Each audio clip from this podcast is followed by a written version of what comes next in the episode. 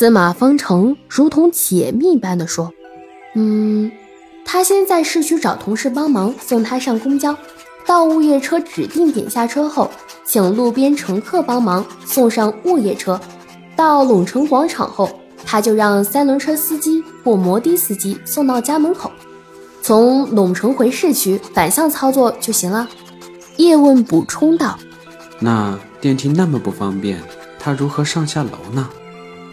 司马方成无奈地说：“唉，他当时和我说啊，他先找人熟悉好需要去的楼层按钮的位置，比如负一楼、一楼、二十八楼按钮的位置啊，已经深深地刻在他的脑海里。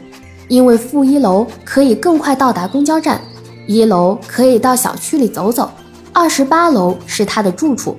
电梯每到一层楼时。”他都要等门即将关上的时候，慌忙再按一下这层楼的按钮。如果门再次打开了，他才能确定是否到了自己的楼层。叶问忍不住问道：“司马姑娘，您对业主的印象是怎样的呀？”司马方成耸耸肩，很自然地说：“没什么印象，大概知道他与普通人不太一样吧，可能生活上不太那么方便吧。不过总感觉……”对我们所有的人都太客气了，我们这的业主啊都比较厉害，我这个业主客气的都有点讨好人的味道。其他的嘛，没什么印象。其实我也没太留意啦。司马方成停顿了一下，惊讶的看着他俩：“你们怎么流泪了呀？”他俩紧张的齐声说：“没事没事没事。”叶问说。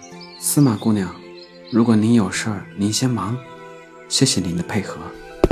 哦，好的好的，有事儿打电话哈。司马方成边说边慢慢的往外走去。叶问忽然想到什么，慌忙叫住：“等一下，业主最后一次有交代您什么事情吗？”司马方成想了想说：“哦，有。前几天他电话说这个月快结束了，嘱咐我要记得帮他抄表。”我打算过几天再帮他抄。对了，业主在医院还好吗？我们这离市区很远，平时也没有时间看新闻。叶问艰难地说：“还好，还好，您先忙。”随后，司马方成便进入了电梯。徐青瑶看着叶问，迟迟不肯说话。叶问看了看徐青瑶：“咋了，小姑娘？有何高见？”“去去去，哪有什么高见？”我就是好奇，之前你不是说了吗？先看情形而定。如果只是一般的陌生人，就可以把结果告诉他的呀。刚才司马方成的表现，至少说明了他和业主的关系就是陌生人的工作关系。可是你为什么还是选择隐瞒呢？徐清瑶很不悦地说着。叶问笑眯眯地看着徐清瑶说：“青瑶呀，告诉他的意义是什么呢？”你是想向司马方成表达你的不满吗？我想，司马方成现在的状态很好，业主都不愿打扰他，我们又怎么可以去影响他的生活呢？你是说这是业主有意不让司马方成知道了？可是为什么呀？暗恋不是很痛苦的吗？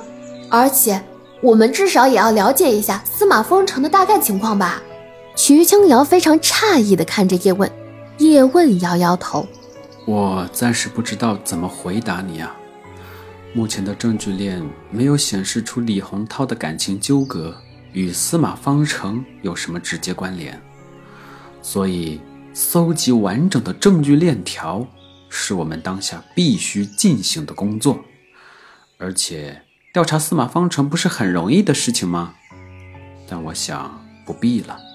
我们基本上可以肯定。司马方成并未参与到李洪涛的情感中，那我们查案时尽量少一些让他卷进案件中。